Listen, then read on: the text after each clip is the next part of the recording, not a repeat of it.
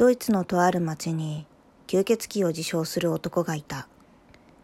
吸血鬼を自称するだけの無害な男だったため、町の人たちは男を放っておいた。ある日、道路を横断中の男に車が突っ込み、男は死んでしまった。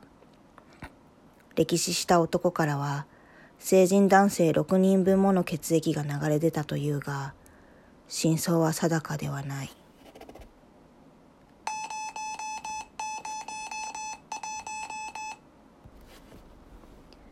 広島が原爆によって被爆した直後、現場を訪れた毎日新聞の記者は、頭上に白い鳩が旋回していたのを発見した。どうしても気になったので捕まえてみると、足に手紙が添えられていた。今すぐそこから逃げてください。と書かれたその手紙。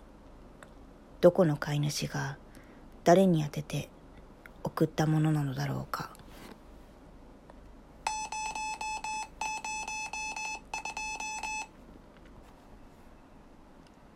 1992年某大学理学研究所にてある実験が行われた。それは紫外線よりさらに極端に外の波長の光で世界を見るという実験だった。しかし実験に参加した学生全員が発狂してしまった。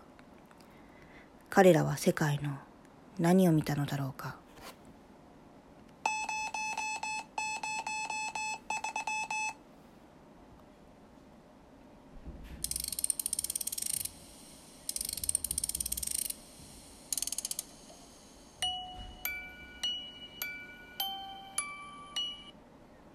ねえ。知ってる？